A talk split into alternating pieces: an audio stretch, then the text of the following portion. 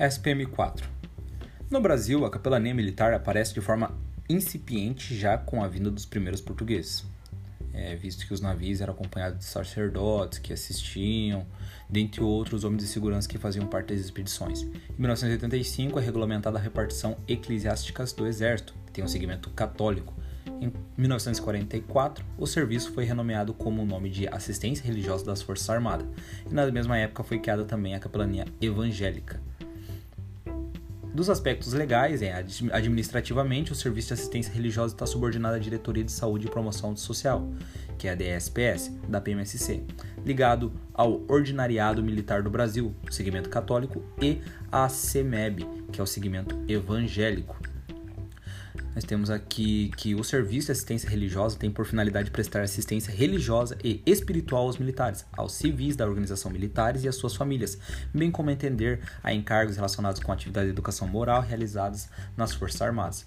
O serviço de assistência religiosa está constituído de capelães militares, e esses capelões eles podem ser sacerdotes, ministros, religiosos ou pastores, pertencentes a qualquer religião que não atente contra a disciplina, a moral e as vigências em vigor.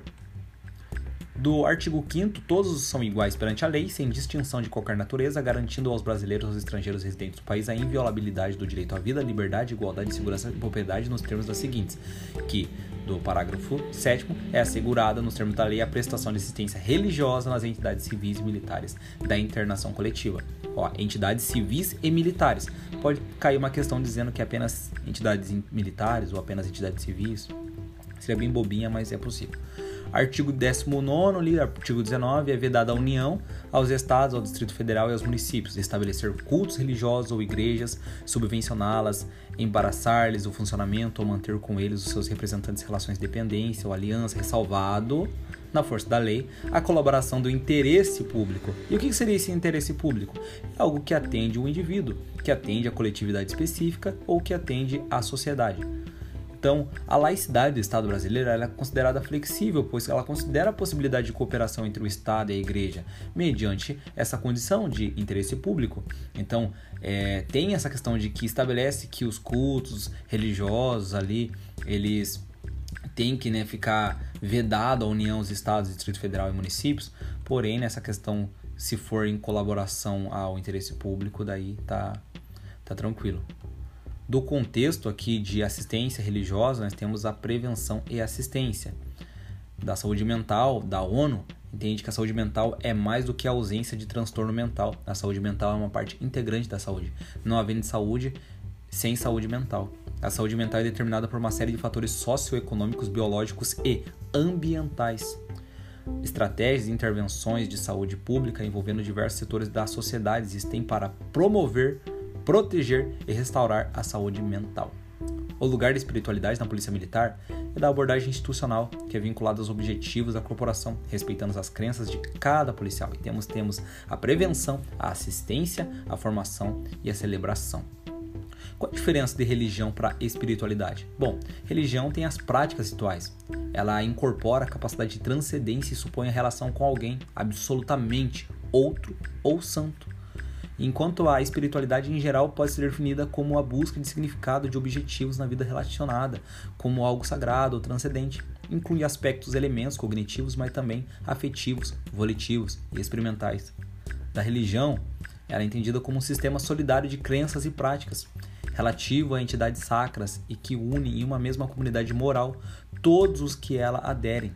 Já a espiritualidade, ela se refere a uma questão de natureza pessoal, uma, uma questão íntima, né, para a compreensão de respostas e questões fundamentais da vida, sobre o significado, o qual pode ou não levar ao resultado de desenvolvimento de rituais religiosos.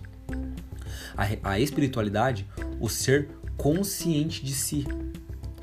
O Ross, em 1995, definiu a dimensão espiritual como dependente de três componentes revelados nas necessidades de encontrar significado, que dá razão e preenchimento de vida, de ter esperança, vontade para viver, de ter fé em si mesmo, nos outros ou em Deus. Temos os valores, símbolos, significados e crenças. Já a religião foi denominado por Larson e Larson o fator esquecido na saúde física e mental. Nas últimas décadas, entretanto, este paranoma tem se modificado em função do que Sade e Chao em 2001, nomeou como espiritualidade baseada em evidências. Atualmente existem centenas de artigos mostrando a sua associação entre espiritualidade, religião e saúde, que é, é estatisticamente válida e possivelmente causal. Dos exemplos de ações de caráter espiritual que podem ser adotados pelos gestores é criar oportunidades para ouvir a opinião dos funcionários, tornar-se solidário com situações pontuais do colaborador, promover momentos de formação e de reflexão durante a rotina, elaborar o código de ética para nortear as relações humanas, organizar momentos de descontração, como amigo secreto, celebração de aniversário, entre outros. O contraponto, né, que isso pode gerar um estresse próprio da profissão, que tem a questão de elementos de descanso físico, mental, existencial, prevenção em saúde, hábitos, pessoa, promoção de saúde, programas de instituição. Na Polícia Militar, a assistência religiosa trabalha com elementos de espiritualidade, que pode ser ritualístico ou não, para atingir objetivos institucionais, que são é os valores da corporação, visando um interesse público. A moral ali ela pode ser entendida como o outro que existe e me afeta. A espiritualidade entende isso como um paradigma. Na corporação, não penso apenas em mim, sou responsável pelo outro. Dos aspectos institucionais, o plano estratégico da PM do Estado de Santa Catarina apresenta como propriedade e prioridade, objetivo e meta atender a sociedade e os cidadãos por meio de serviços prestados por nossa corporação e com resultados alcançados, e aos policiais militares no sentido de lhes garantir as condições pessoais de trabalho e o suporte organizacional necessário para prestar um serviço de qualidade. Que ações no âmbito religioso contribuem com objetos estratégicos na corporação? Como a assistência prestada contribui com a atividade fim da corporação? Bom, por conta dos dinamismos religiosos próprios do meio civil, é, temos que entender que são vetados na capelania militar: o proselitismo, aliciamento, radicalismo religioso. Basicamente, ali das ações no âmbito religioso que contribuem com objetos estratégicos da corporação pode ser diversos, né? E ali a respeito dos, das dinâmicas religiosas propostas no meio civil, tem algumas questões religiosas que trai às vezes até o radicalismo, que trai o aliciamento. E isso é vetado na capelania militar, assim como o proselitismo, aliciamento, radicalismo religioso.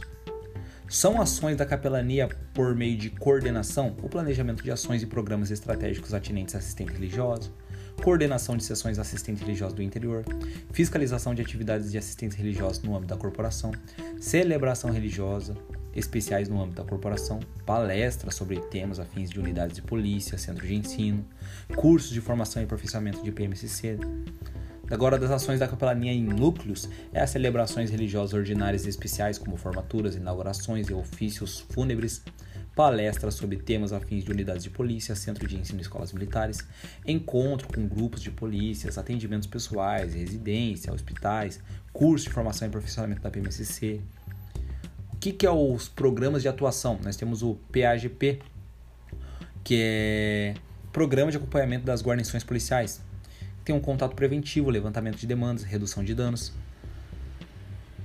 Como também temos os programas de atuação, que é o NCI, que são os núcleos de capelania do interior, interiorização, referência de cuidado. E basicamente capelania ali do SPM4 é isso.